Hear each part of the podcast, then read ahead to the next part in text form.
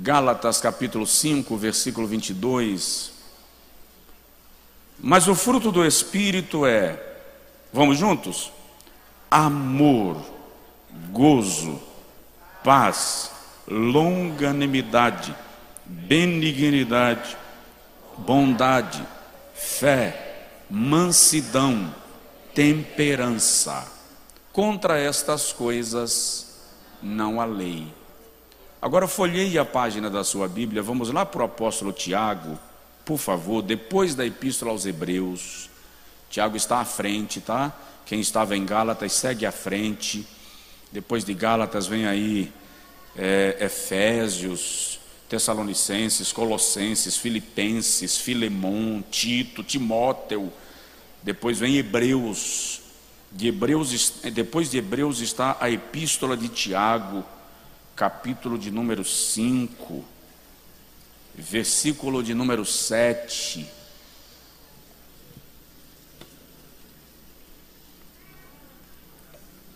Tiago capítulo 5, versículo 7 até o versículo 11.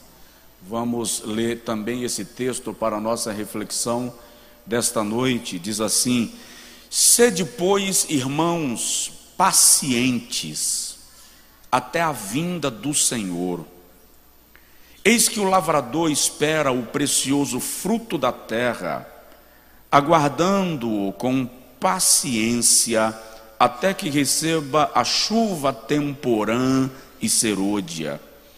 Sede vós também pacientes, fortalecei os vossos corações, porque já a vinda do Senhor está próxima. Irmãos, não vos queixeis uns contra os outros, para que não sejais condenados. Eis que o juiz está à porta. Meus irmãos, Tomai por exemplo de aflição e paciência os profetas que falaram em nome do Senhor. Eis que temos por bem-aventurados os que sofreram. Ouvistes qual foi a paciência de Jó e vistes o fim que o Senhor lhe deu, porque o Senhor é muito misericordioso e piedoso. Quem diz amém? Vira para o teu vizinho e fala com ele assim: paciência. Fala com o outro vizinho aí, vai. Paciência. Agora diga comigo assim: longanimidade. Pesa a língua um pouquinho e fala assim: longanimidade. Só mais uma vez, longanimidade. Agora diga comigo, Senhor, produza em mim o fruto da paciência. Ai, ai, se você soubesse o que, é que você acabou de pedir, pode sentar em nome de Jesus. Não confunda paciência com leseira. Quem sabe o que é leseira? Levanta a mão. Pronto. Não confunda paciência com lerdeza. Não confunda paciência com preguiça. Paciência é uma virtude, preguiça é pecado. Biblicamente, preguiça é pecado. Tem gente que é tão irritada que só em falar em paciência ele já se irrita, já se estressa. Nós estamos falando sobre virtudes da vida cristã, baseado no texto de Paulo sobre o fruto do Espírito. Já falamos sobre o amor, que é o primeiro, a primeira citação, o primeiro elemento, a primeira virtude que o apóstolo menciona aos Gálatas. Já mencionei para os irmãos aqui que este amor que Paulo destaca como fruto do Espírito não é o amor romântico, é o amor sacrificial, não é o amor emocional, é o amor racional. Não é o amor que depende do outro amar para que eu devolva. É o amor que trabalha em circunstâncias incondicionais. Ele é oriundo de uma ação do Espírito Santo na vida do crente. Você me entendeu? Diga amém. Na semana seguinte, nós falamos aqui sobre alegria. E eu fiz um contraponto entre alegria e felicidade. As pessoas trabalham muito a terminologia felicidade e ignoram que felicidade está relacionada com conquistas terrenas, circunstâncias temporárias. Alegria não é humana, é espiritual. Ela não depende do que me acontece aqui, ela é oriunda da ação de Deus em mim e em meu favor. Então, ainda que eu não esteja feliz, circunstancialmente feliz, eu estou alegre porque a minha alegria vem de Deus, é de Deus, provém de Deus e é mantida por Ele. Você entendeu? Diga amém. É tão estranho isso que a gente pensa que felicidade é algo maior do que alegria. No Ocidente se dá muita ênfase a essa questão da felicidade. E em nome da felicidade se vende o café para comer o almoço. Em nome da felicidade se deixa a casa destruída em função do carro novo. É o velho provérbio do viva o luxo e morra o bucho. Porque o que importa é que as pessoas pensem que eu sou feliz. O princípio bíblico, no entanto, é alegria. Paulo diz assim: regozijai-vos no Senhor. Outra vez digo-vos, regozijai-vos. Sabe onde Paulo estava quando escreveu esse versículo? Na prisão, condenado à morte. Tanto que esta epístola aos Filipenses é chamada a epístola da alegria. Então, alegre-se no Senhor. Provoca o seu vizinho e diz para ele: alegre-se no Senhor.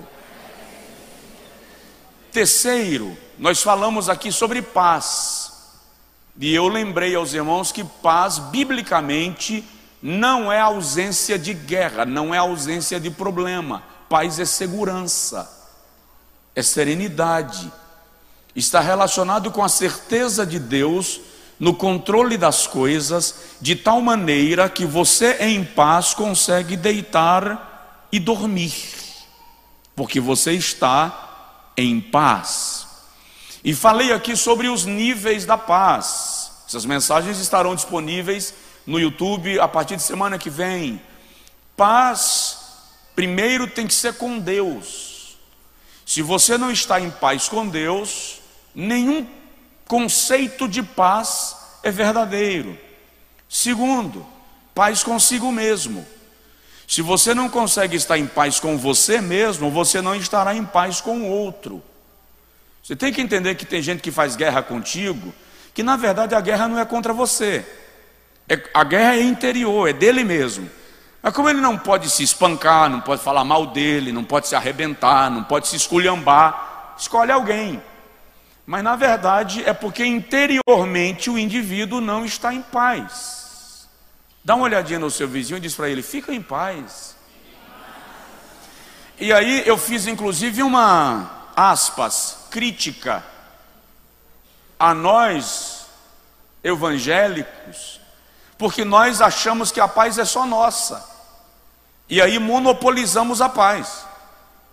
Eu chego num ambiente que tem três amigos, dois são evangélicos e um não. Aí eu digo: a paz, graça e paz, boa noite. Como se a paz fosse restrita ao ambiente chamado evangélico. Quando na verdade Jesus diz: onde chegardes, saudai com a paz. E se aquele, aquela não for digna da paz, a paz volta para você ou seja, paz dobrada. Então, saúde com a paz. Se falar nisso, você saudou o irmão do seu lado com a paz do Senhor agora à noite? Terceira, quarta virtude da vida cristã, que a gente vai refletir hoje e não vai demorar muito, é longanimidade. Diga comigo, longanimidade. Por que, que eu estou pesando tanto esse longanimidade? Porque a palavra longanimidade, à luz do grego koine do Novo Testamento, é macrotumia. Macro dá a ideia de grande, de longo, de extenso. Tumia fala de sentimento. Então a palavra longanimidade é literalmente sentimento longo. Ou uma capacidade longa de preservar o sentimento. Um termo moderno que não é necessariamente sinônimo, mas é correlato, seria resiliência. Ou seja, o indivíduo longânimo é aquele que tem a capacidade de sofrer a pressão da demora, a pressão das adversidades, e quando tudo passar, o seu espírito continuará sereno, estável. Macrotomia, literalmente, é a habilidade daquele que poderia se vingar, mas decide não fazê-lo. Pessoa longânima é aquela que viveu uma circunstância que caberia uma retribuição, uma vingança, mas porque o seu espírito é longânimo, ela decide não revidar. Isto é longanimidade. O sinônimo da palavra é paciência. E falar em paciência na nossa geração é problemático, porque a nossa geração tem tudo online. Não se sai do carro, mas nem para comer. Come no drive-thru. Não se toma mais fila de banco. Resolvem no aplicativo. Eu disse aqui outro dia que eu vi uma geladeira um dia desse que eu falei, Johnny estava comigo, eu disse, isso não é uma geladeira, isso é uma espaçonave. O cara não vai ao mercado fazer feira mais. Na geladeira está lá o aplicativo do banco, o indivíduo faz a, o pedido todo na porta da geladeira. Na porta da geladeira já tem lá é, é, mostrando o que tem dentro, portanto você já sabe o que falta, faz a relação de compra, faz o pagamento no seu cartão de crédito e o supermercado manda entregar. Fala de paciência para essa geração. Só que Deus continua trabalhando com os mesmos princípios, leis e mecanismos. Nada muda para Deus. O que significa que Ele continua trabalhando em nós na paciência. Lucas capítulo de número 19, o Senhor Jesus diz assim: Na vossa paciência salvareis as vossas almas. Sem querer pirraçar, lá no Angico era indicar sem querer pirraçar o irmão do seu lado, diz para ele de novo assim: tenha paciência. A Bíblia Sagrada nos ensina que paciência é a capacidade de tolerar. Deus do céu, me ajuda. Paciência é a capacidade, estou orando por mim, é a capacidade de tolerar situações e pessoas desagradáveis. Longanimidade é a capacidade de tolerar situações e pessoas desagradáveis.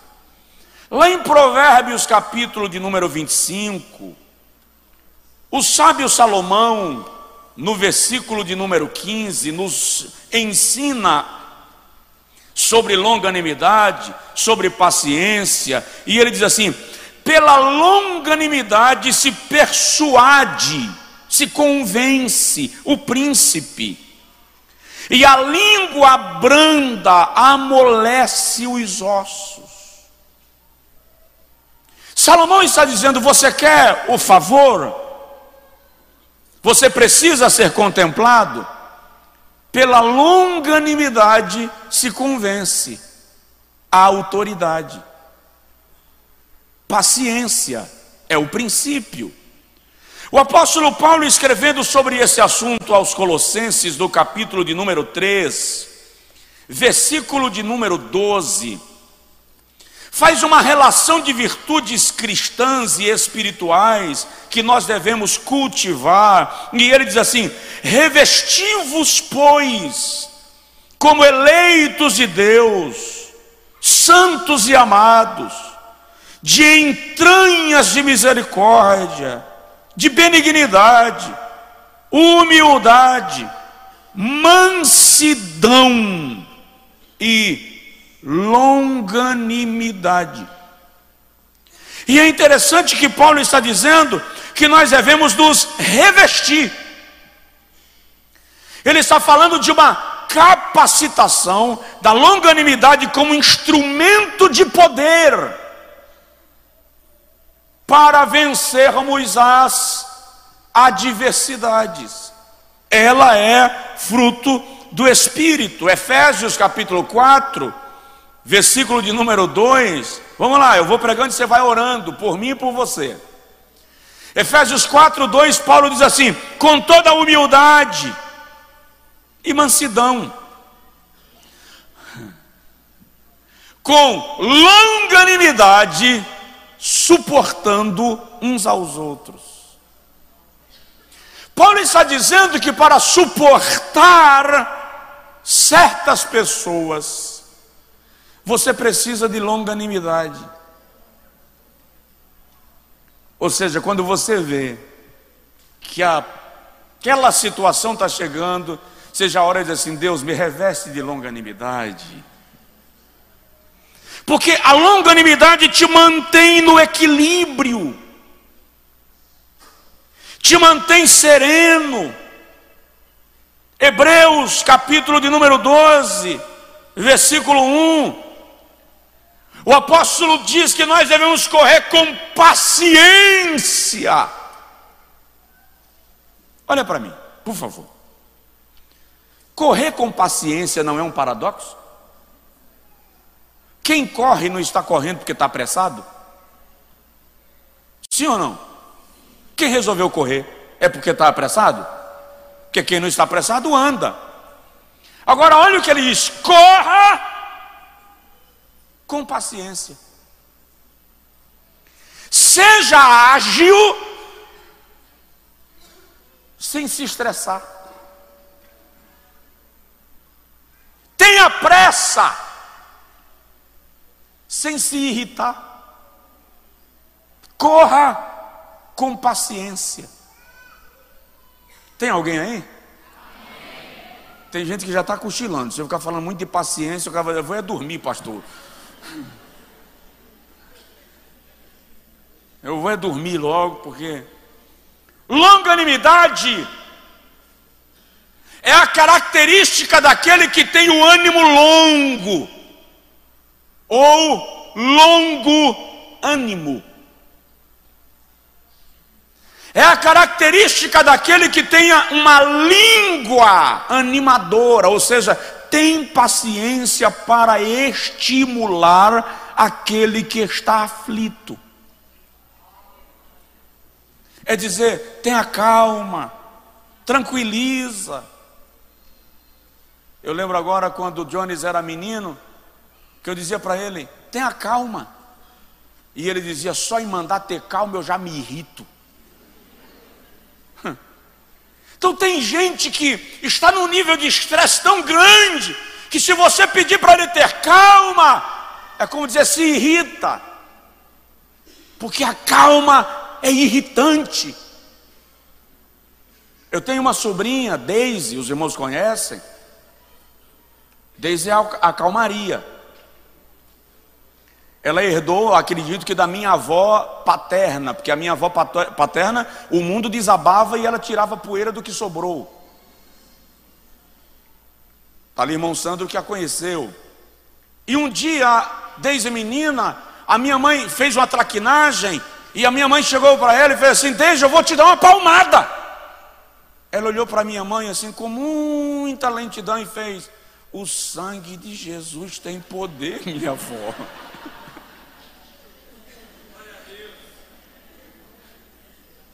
Então, longanimidade é aquele que consegue reagir sem revidar. Vamos para a Bíblia mais um pouquinho? Provérbios, capítulo de número 14, versículo de número 29. Para que pregar sobre isso? Eu também estou me perguntando. Confesso para vocês que eu, nesse momento, queria estar pregando umas mensagens assim mais impactantes, mais fervorosas. Desculpa aí, mais positivistas. Mas estou sentindo Deus querendo tratar com a, o nosso caráter cristão, com a nossa natureza, melhorar as nossas relações e a nossa maneira de lidar com as pessoas. E para lidar com as pessoas, você precisa de amor, de alegria, de paz e de longanimidade.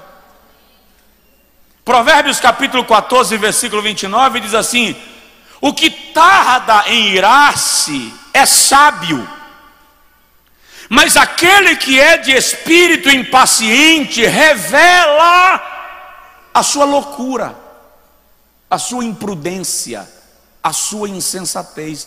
Quem tem o espírito paciente, aquele que tarda em irar-se, tem grande entendimento é sábio, ou seja, essa ideia de pavio curto está na segunda parte do versículo.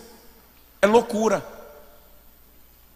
é insensatez, é imprudência. 16:32 de Provérbios, Salomão diz assim: melhor é o que tarda em irar-se do que o poderoso e aquele que controla o seu ânimo é melhor do que um homem que conquista uma cidade. Tem alguém na casa? Diga assim: paciência é uma arma mais poderosa do que conquistar uma cidade. Ainda em Provérbios, capítulo 25, versículo 28, o sábio Salomão diz assim: Como a cidade derrubada sem muro, assim é o homem que não consegue conter o seu espírito, que não consegue controlar o seu ânimo, ou seja, é uma pessoa desprotegida sem muralha, sem cobertura.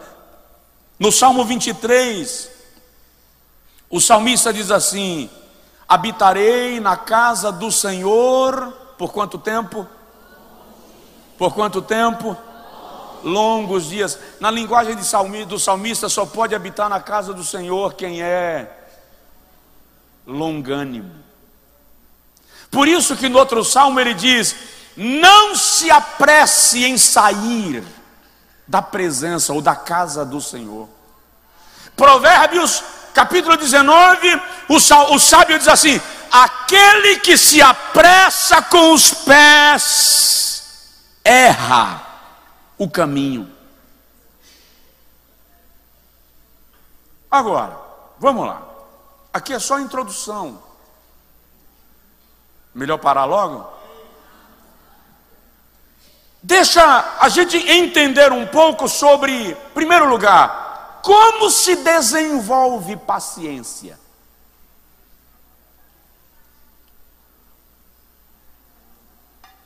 Como se desenvolve paciência, longanimidade? Romanos capítulo de número 5, versículo de número 3. O apóstolo Paulo diz assim: e não somente isto. Sua Bíblia está aberta? Abre aí, por favor. Romanos 5,3. Eu preciso que você leia isso comigo. E não somente isto, mas também nos gloriamos nas. Nas. Não, não, não, não ouvi. Nas. Nos gloriamos nas tribulações. Paulo não errou esse negócio, não? Quem é que se gloria na tribulação aqui, irmão? Levanta a mão que eu quero caminhar contigo.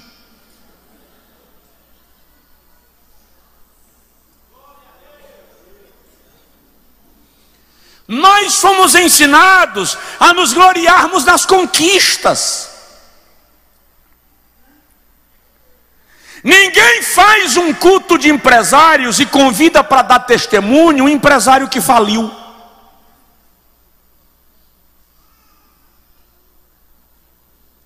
Ninguém testemunha suas tragédias, porque nós nos gloriamos nos ganhos, nas vitórias. Aí Paulo diz: gloriamo-nos nas tribulações. Por quê? Porque a máquina que produz paciência é tribulação. A fábrica de paciência são problemas. Quanto mais testado você é, mais longânimo você se torna. Eu já disse aqui, você sabe qual é a diferença de um grafite, carvão, do carvão que virou grafite, ponta de lápis, de um real e cinquenta, para um carvão que virou diamante de um milhão de dólares. Os elementos químicos são os mesmos, dizem os estudiosos.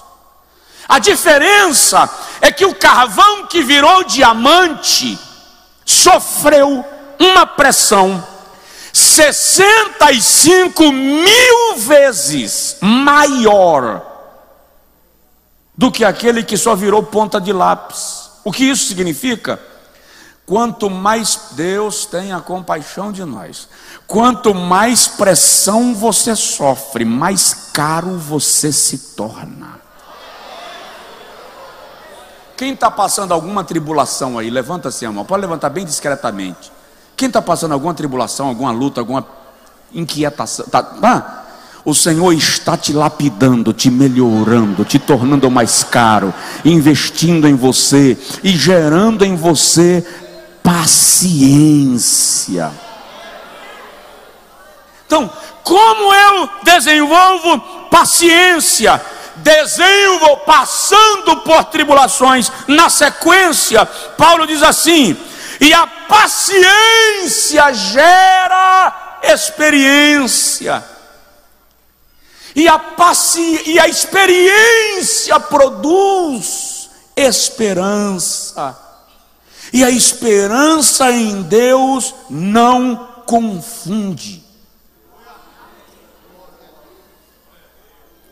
O escritor da Epístola aos Hebreus, escrevendo o capítulo 12, versículo 6 ao versículo 11, diz: que quando nós somos castigados pelo Senhor,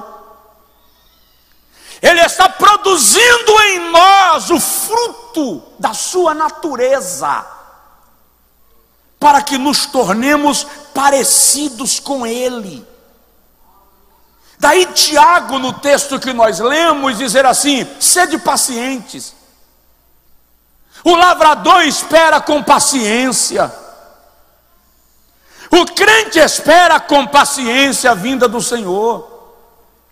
Aí Tiago diz: sede também pacientes. Por seis ou sete vezes ele repete a palavra. E no final ele diz: ouvistes da paciência de Jó.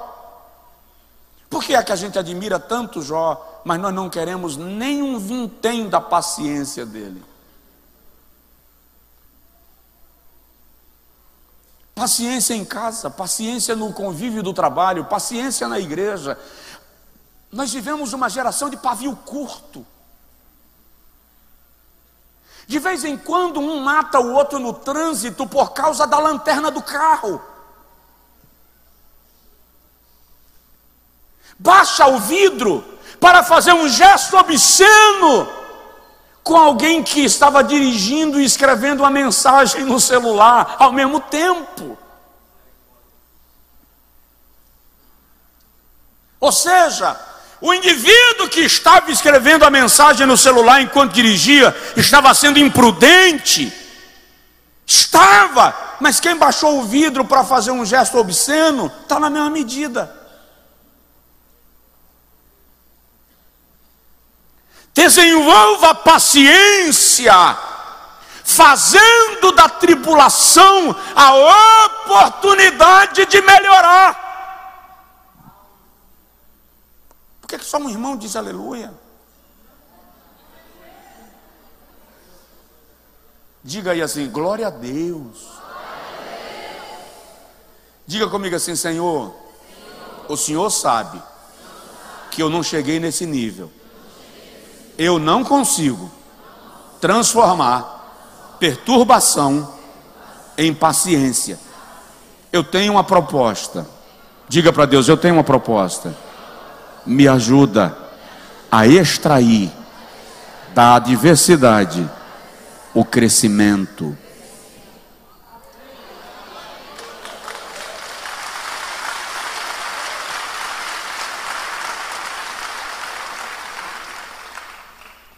Segundo lugar, primeiro eu falei sobre o, como desenvolver paciência. Segundo, eu quero falar sobre o aspecto tríplice da paciência. Já vou terminar. Já. O aspecto tríplice da paciência. Primeiro, olha para mim, por favor. A paciência é de Deus. Quanto mais parecido com Deus você se torna, mais longânimo você se manifesta. Tem gente que pensa que parecer com Deus é ser altamente espiritual. É conversar com as pessoas em língua estranha. Eu fiquei hospedado na casa de um casal uma certa feita, é incrível, eles conversavam em língua estranha. Mas o grande milagre não é esse, é que de alguma forma o outro entendia e respondia em língua estranha. Se, se, no final das contas funcionava, eu não sei. Mas eles entendiam que espiritualidade era conversar em línguas. Só que quando nós desenvolvemos longanimidade, nós nos tornamos parecidos com Deus. A Bíblia diz em alguns textos, entre eles Êxodo 34, versículo 4, que Deus é tardio em irar-se. Eu vou dizer um negócio muito, muito estranho. Pessoas que andam com Deus não ficam explodindo à toa, não.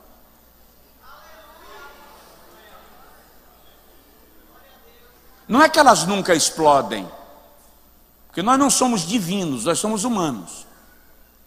Mas pessoas que andam com Deus têm temperança, conseguem manter o equilíbrio, não por conta própria, mas porque o Espírito Santo produziu dentro destas pessoas longanimidade. Negócio de dar tapa na mesa, joga copo na parede, dar grito, fazer os meninos correr para debaixo da cama. Preste atenção, isso não é autoridade. Olha, e numa igreja que prega sobre longanimidade, até o gato atravessa.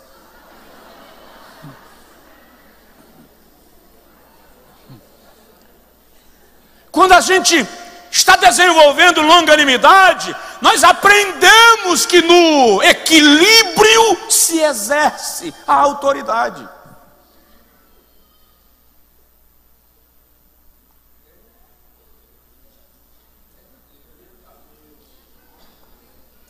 Então, a longanimidade é uma virtude divina reproduzida em nós. Segundo, segundo aspecto da longanimidade, ela é necessária no relacionamento cristão. Fala a verdade, para ser crente, tem que ser longânimo ou não? Se você não desenvolver uma paciência divina, você não fica numa igreja. Porque tem irmão, terra,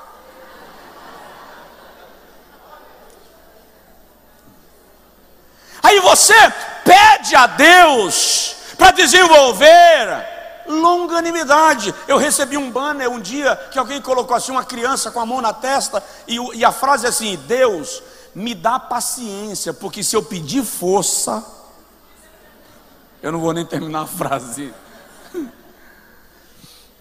Gálatas capítulo de número 6, versículo 1 e 2, Paulo diz assim: Irmãos, se algum homem chegar a ser surpreendido em alguma falha, vós, que sois espirituais, encaminhai o tal com espírito de mansidão, olhando por ti mesmo, para que não sejas também tentado. Olha lá, levai as cargas uns dos outros,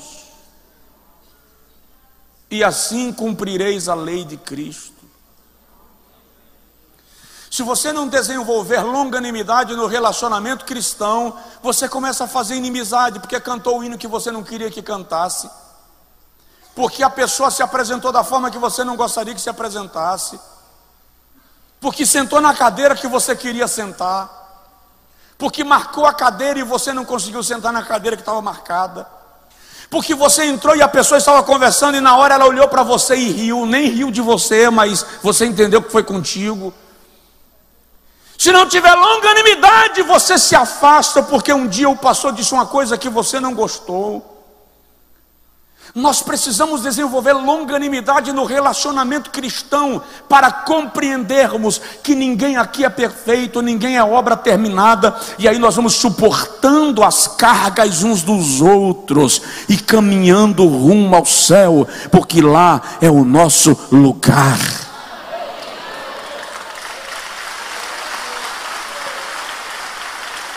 Preciso desenvolver, senão você larga a igreja. Eu estou escrevendo um livro.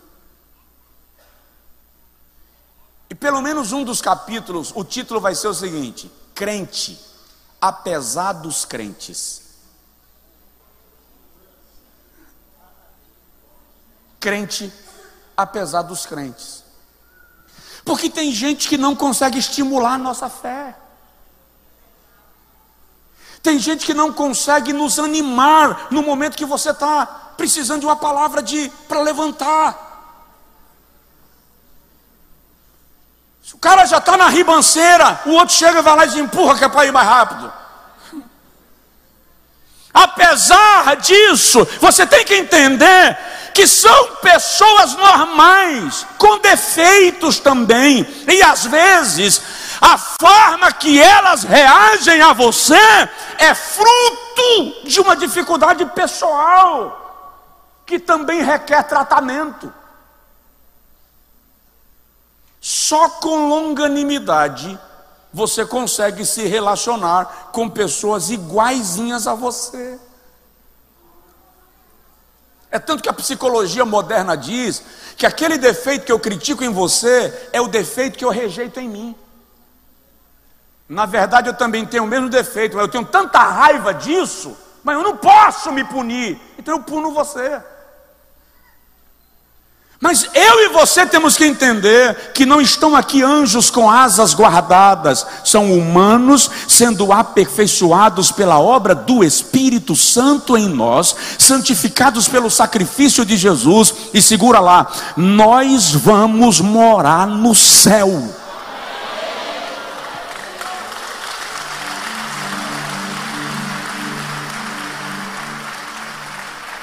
Terceiro aspecto da paciência é que ela é necessária no exercício do ministério.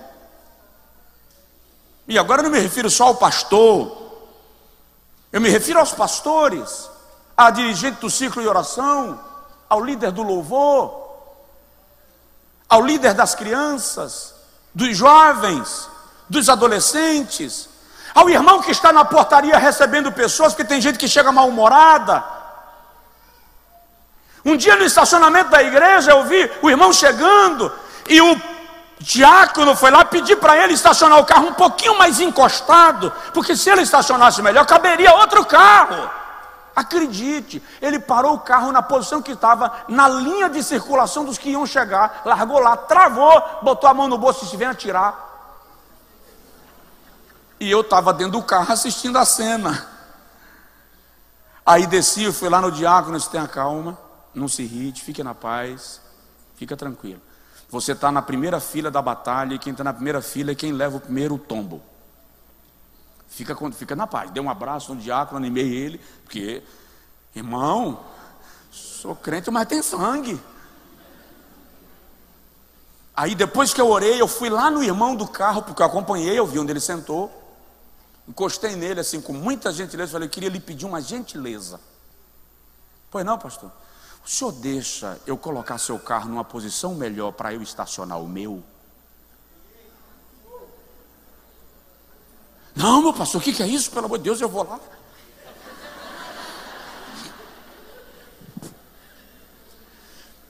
Quando você está na linha de frente, lá no balcão da loja, lá no escritório da empresa, Lá no seu atendimento você precisa de longanimidade. Quem tem marido aqui, levanta a mão. Irmã, eu vou orar agora pela irmã. Para Deus lhe dar longanimidade. Quem tem esposa, levanta a mão. Pai, abençoa teus servos agora e concede a eles paciência. Porque não há qualquer nível de relação humana que não exija paciência. Ah? Sim ou não? Todo nível de relação humana exige paciência de nós. Pede a Deus. Diga comigo, Senhor, aplica essa palavra no meu coração. Deixa eu dizer mais duas coisas sobre paciência, sobre longanimidade, e a gente ora. Já falei sobre como se desenvolver longanimidade, já falei do aspecto tríplice da longanimidade. Agora deixa eu te falar sobre as consequências da impaciência. Jacó Jacó era o dono da bênção da primogenitura. Jacó era dono da bênção da primogenitura sob três leis: sob uma lei espiritual, sob uma lei jurídica e sob uma lei biológica. Primeiro, ele era dono da bênção da primogenitura sob o aspecto espiritual, porque Deus havia dito a Rebeca, a mãe, Duas crianças estão no teu ventre, são duas nações, e o menor governará sobre, sobre o maior. Ei, Deus disse. Se Deus disse, vai acontecer, nem que jumenta precise falar. Então Jacó não precisava lesar Esaú. Segundo, Jacó estava protegido juridicamente, porque Esaú vendeu a bênção. Ele abriu mão. Quando você vende, você não vai lá e toma na raça. E terceiro, uma lei biológica. A medicina moderna diz que num parto de gêmeos, a criança que nasce por último foi gerada primeiro. Só que Jacó não teve paciência de esperar a hora e usou de artifício. Ei, você não precisa de artifício para tomar aquilo que Deus já disse que é teu. Tem gente que perde a bênção porque não espera Deus trabalhar do jeito dele. Qual foi o resultado? Teve que fugir. E ficou 21 anos vivendo em terra estranha, sem direito de voltar para casa, por causa da impaciência. Dá uma cotoveladinha de leve no seu vizinho, fala com ele, tenha calma. Diz para ele aí, Deus vai resolver. Fala com a pessoa do teu lado aí, Deus está vendo você em casa. Moisés. Moisés era filho de Hebreu estava debaixo de uma promessa de Deus. Ele seria líder e libertador dos hebreus. Mas Moisés não entendeu o método de libertação que ele ia trabalhar. Como ele não entendeu, Êxodo capítulo de número 1, ele chega lá no campo no Egito e mata um egípcio, pensando que a forma que ele iria libertar os hebreus era pela força, por conta própria. É por isso que no capítulo 3, quando Deus conversa com ele, diz assim: A aflição do meu povo chegou até mim, eu desci para livrá-lo. Vai tu, pois, e livra Israel da casa da servidão. Moisés pergunta: Quem sou eu? E Jeová diz assim: Não é você, sou eu. Você é apenas o canal que eu vou usar. É mais ou menos assim: Deus olhando para Moisés dizendo: Empolga não. Porque a última vez que você empolgou, você matou alguém. Baixa a bola. Baixa a crista. Está empolgado demais. Provoca aí o vizinho e fala com ele: Não é você quem vai fazer. Olha para cá. Quando você faz por conta própria, você mata a gente. Quando você deixa Deus fazer, ele toma conta e faz do jeito dele e ninguém te acusa de nada, porque foi Deus quem fez. Por causa disto, Moisés teve que fugir do Egito e ficou 40 anos no deserto, porque não foi paciente. Tem alguém aí? Sara na sua impaciência, Sara resolveu dar uma ajudinha para Deus. E disse assim: Ô Abraão, eu sei que você quer ter um filho, eu sei que é necessário. Eu sei até que Deus falou que eu ia ficar grávida, mas Abraão, Abraão ainda, eu tenho 75 anos. Tu já tem 90, meu velho.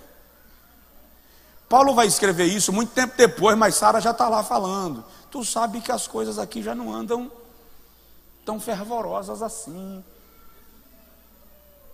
Aproveita enquanto ainda há algum recurso. Deita com H. Gera um filho por meio de H. O código de Hammurabi traduzia aquilo como um ato normal. Um homem podia tomar uma mulher para si para lhe dar à luz a filhos, caso a sua esposa fosse estéril. Sara está conduzindo a coisa de uma forma normal, só que Deus não aprovou. E o que Sara não sabia é que H, quando ficasse grávida e olhar para Sara e dizer assim: Eu tenho um filho e tu não. O que H não sabia é que ela tinha a gravidez, mas a promessa era de Sara. Quando a promessa é sua, irmão, você não precisa ficar se afligindo. Presta atenção, olha para mim. Deus lhe fez uma promessa? Deus lhe fez uma promessa? Para de fazer guerra. Quem fez a promessa vai cumprir. Nem que precise parar o sol, parar a lua, abrir mar, jumenta fala, gigante cai, estrela muda de lugar, sepultura abre, sepultura fecha, aquilo que ele disse, ele faz acontecer. Por quê? Porque Deus não é homem para que minta, nem filho de homem para que se arrependa, ele é Deus.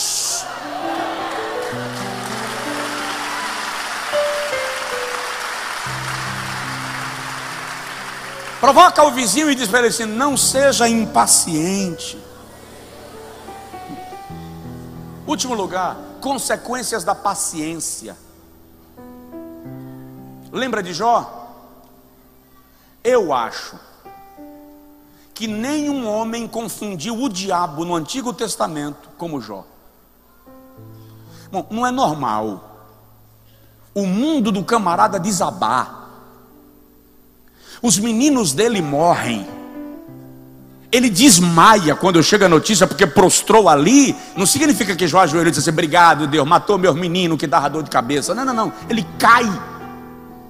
Ele desaba. Quando ele pode falar, a resposta é: O Senhor me deu.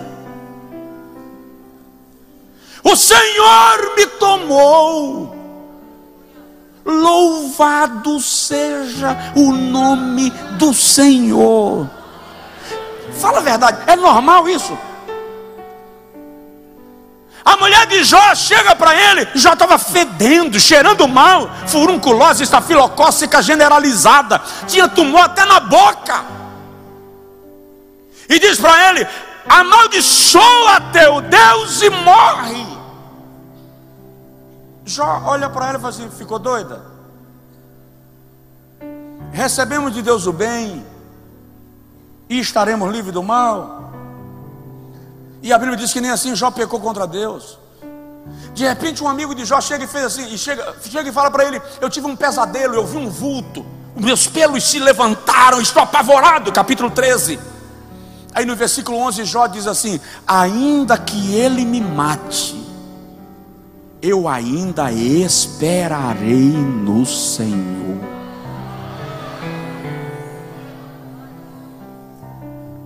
Tanto que Tiago lá na frente diz: Ouvistes da paciência de Jó, e vistes o fim que Deus lhe deu. Davi. Davi foi ungido para ser rei com aproximadamente 13 a 15 anos de idade. Saul estava no trono.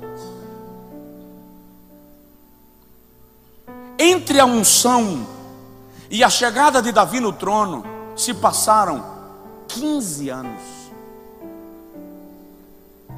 Mas eu já fui ungido, Deus me escolheu, é, mas Deus te ungiu, mas não chegou o tempo. A maioria de nós quer queimar as etapas não espera o momento. Lá na frente, Davi diz assim: Esperei com paciência no Senhor. Diga comigo: Esperei com paciência no Senhor. Repete: Esperei com paciência no Senhor. O resultado disso? Olha o resultado, anota aí. Primeiro, ele se inclinou para mim. Você sabe o que significa isso? O texto bíblico literalmente indica alguém que está em posição elevada e que desce para colocar o ouvido perto da boca de quem está falando e compreender não apenas as suas palavras, mas os seus sentimentos. Ele se inclinou para mim e ouviu o meu clamor. Segundo, tirou-me de um charco de lodo. Deus vai tirar os teus pés da areia movediça. Deus vai tirar os teus pés do pântano. Deus vai te salvar da tribulação. Só quem recebe da glória a Deus. Deus vai salvar o teu filho, vai salvar a tua filha, vai resgatar o teu marido. Há um milagre que Deus está operando na tua vida por meio da paciência. Só quem crê e recebe debrados de glória a Deus. aleluia. Terceiro, firmou os meus pés sobre uma rocha. Ele não só me tirou do charco de lodo, ele me levou para lugar seguro. Tudo isso é fruto da paciência. E eu vou concluir falando de um homem poderoso, enérgico, paciente. Jesus. Hebreus capítulo 5, versículo 7 e 8, esse texto me chamou muita atenção agora à tarde.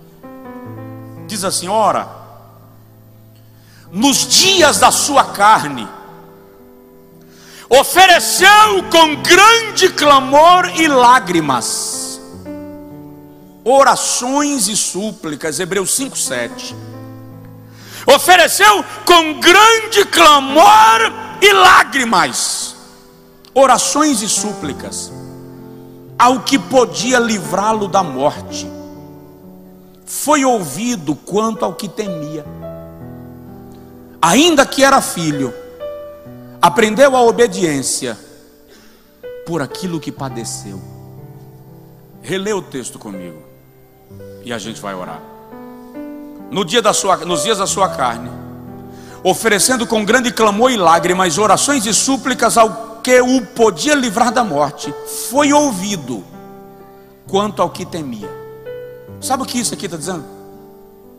Que Jesus, com lágrimas e clamor, clamou ao Pai acerca do sofrimento pelo qual ele haveria de passar, e o Pai deu a ele a opção de retroceder. Ou seja, ele não foi lá porque o pai o empurrou. Ele podia dizer: Não vou beber desse cálice. Aí o texto diz que ele, no entanto, ainda que sendo filho, aprendeu a obediência por meio do sofrimento. O nome disso é longanimidade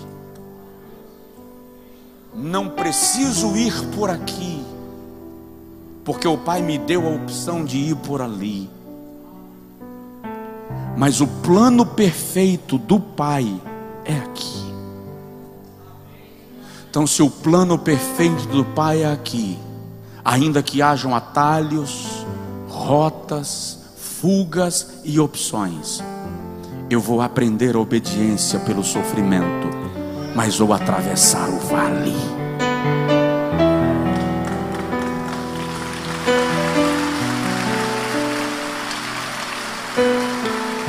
Fica de pé, por favor. O resultado disso, o resultado disto é que ele é o Rei dos Reis e Senhor dos Senhores. Ele é o Cordeiro morto desde a fundação do mundo e é o leão da tribo de Judá. Não sei os processos pelos quais você passa, mas sei que Deus está desenvolvendo em você paciência, longanimidade. Sabe aquele, aquela capacidade que você tinha de querer as coisas na sua hora, do seu jeito? Aquele hábito que você tinha, meu avô usava uma expressão ir cavar nos pés. Quando você sabe que alguém fez algo acerca de você e contra você, você ia lá tirar pergunta. Para provar que eu não tenho medo de ninguém, porque eu sou. Hoje, Deus olha para você e diz: fica na tua. Fica quieto. Mas eu tenho mecanismos para revidar. E Jeová diz: tem, mas não vai.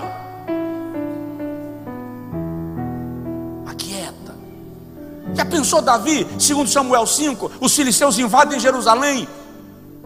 Ele vai orar e pergunta a Deus: Eu vou contra os filisteus? Jeová disse: Não, corre. Está lá escrito: Deus manda Jeová, eh, Davi fugir. Davi fugir de filisteu? É só ler a história, irmão. Davi briga com o filisteu desde que ele tinha 15 anos e nunca perdeu uma.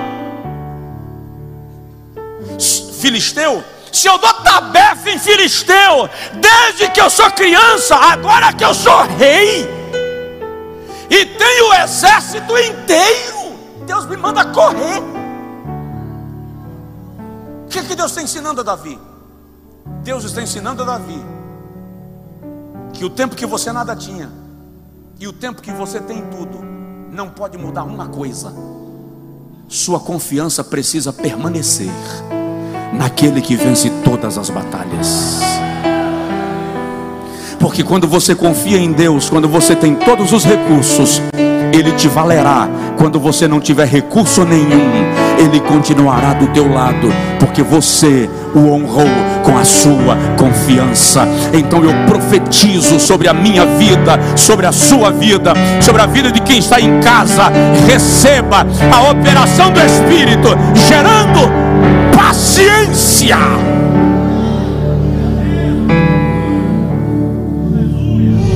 Pai, a tua palavra foi ministrada. O Senhor sabe como o nosso coração se aflige e como a nossa mente se apressa. Não compreendemos os ciclos e as etapas pelas quais precisamos passar na trajetória da vida cristã. Temos dificuldade de compreender o nosso semelhante, o nosso irmão, a nossa irmã. De alguma forma e por alguma razão, nós nos sentimos mais perfeitos do que o vizinho, mais meritosos do que o próximo. Mas nesta noite, Senhor, o teu Espírito nos desperta para a longanimidade. E eu quero pedir, produz longanimidade em nós. Não que queiramos as tribulações, mas já que elas fazem parte do nosso dia a dia, nos ensina a extrair da tribulação a oportunidade de crescimento a oportunidade de aperfeiçoamento, nos ajuda, opera em nossa vida para a tua glória. Se você puder, estenda sua mão em direção à pessoa que está próxima. Não precisa tocar nele ou nela se não quiser. Apenas ore por esta pessoa. E peça ao Senhor, se você está em casa, ore em sua casa Oh, peça ao Senhor agora que a longanimidade, a paciência seja operada nesse coração, de modo que a aflição de alma, a revolta, a angústia, seja agora aplacada e a serenidade do Espírito Santo seja derramada sobre o coração do seu servo, da sua serva. Recebe em nome de Jesus, em nome de Jesus em nome de Jesus, em nome de Jesus.